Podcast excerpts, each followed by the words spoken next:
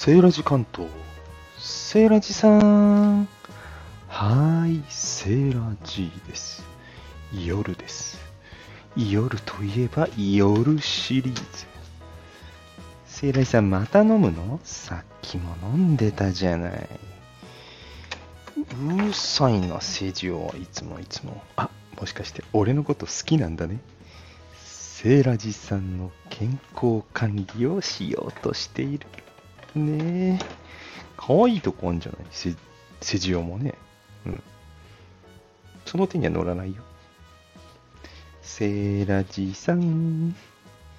なーにセジオくん。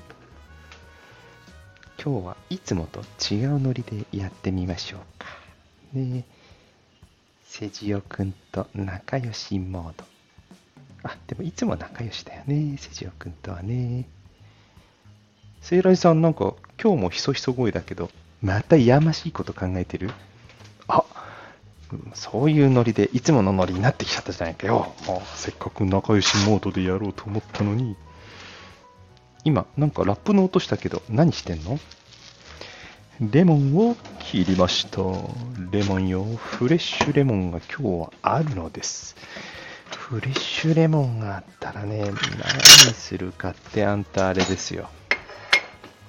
なんだと思います？そして塩もあるの？いい塩がね。あ、でもこれもったいねえな。ちょっと自然結晶した塩なんで、粒が大きいんですよね。ちょっとね、それは高級品すぎるのと、粒があんまり大きすぎても、大きいのは大きいのでいいんですけど、ちょっと大きすぎるかなって感じなので、こっちの方の海水から作ったミネラル豊富な塩をちょっとお皿にばらまけたけど、ダメだな、これ。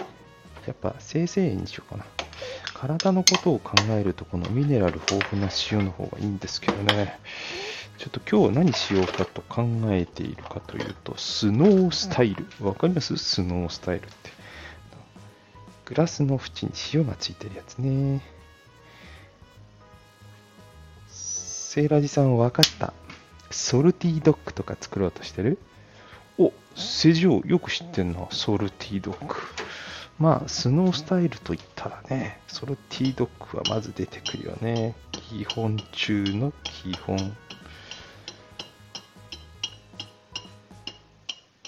セーラジさん、黙らないで。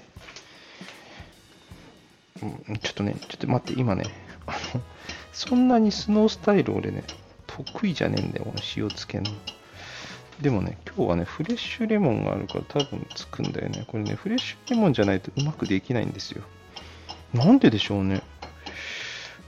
フレッシュ、まあレモンじゃなくてもいいんですけど、とにかく生の柑橘類のこの果実というかね、実の部分をグラスの縁につけて、一周すると、なんかグラスの縁が湿っぽくなってね、そこにお皿に盛ったお塩をちょんちょんちょんと縁をつけると縁がいい感じにね白くなんですよ。まあ普通こんなシャキシャキシャキシャキシャキなんて音しないんですけどね何か私のやり方がおかしい気がしますね今日ねうまくいくときといかないときとあるんだけどグラスの問題かしらまああんまりねあのちゃんとしたお店だとたくさんついてるんですけどあんまりたくさんついてるとしょっぱいんですよ正直だからそんなにつけないセイラジさん、そんなにつけないとか言って、つけられないことの言い訳じゃないの？それ。セジオ、君は、いいこと、いい言葉を教えてあげよう。正しいことを言うときは、優しくね。正しい言葉ほど、ね、刺さるんだよ。言葉は狂気だからね。正しいことを言うときは気をつけて、優しく言ってあげないと。ってことは、セーラジさん当たったんだね。塩が、塩つけんの難しいよね。セーラジさん上手だね。なんか心がこもってないな、セジオの言い方。まあね、大変なんだよ。この塩に触れないように材料をビルドしていかないと、塩が溶けちゃうといまいちなのね。口での、口をつけた時に塩がそこで口の中に入るのが最高なんですよ。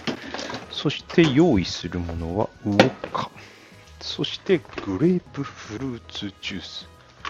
セイライさん、なんだ？結局ソルティーを、ソルティドッグじゃん。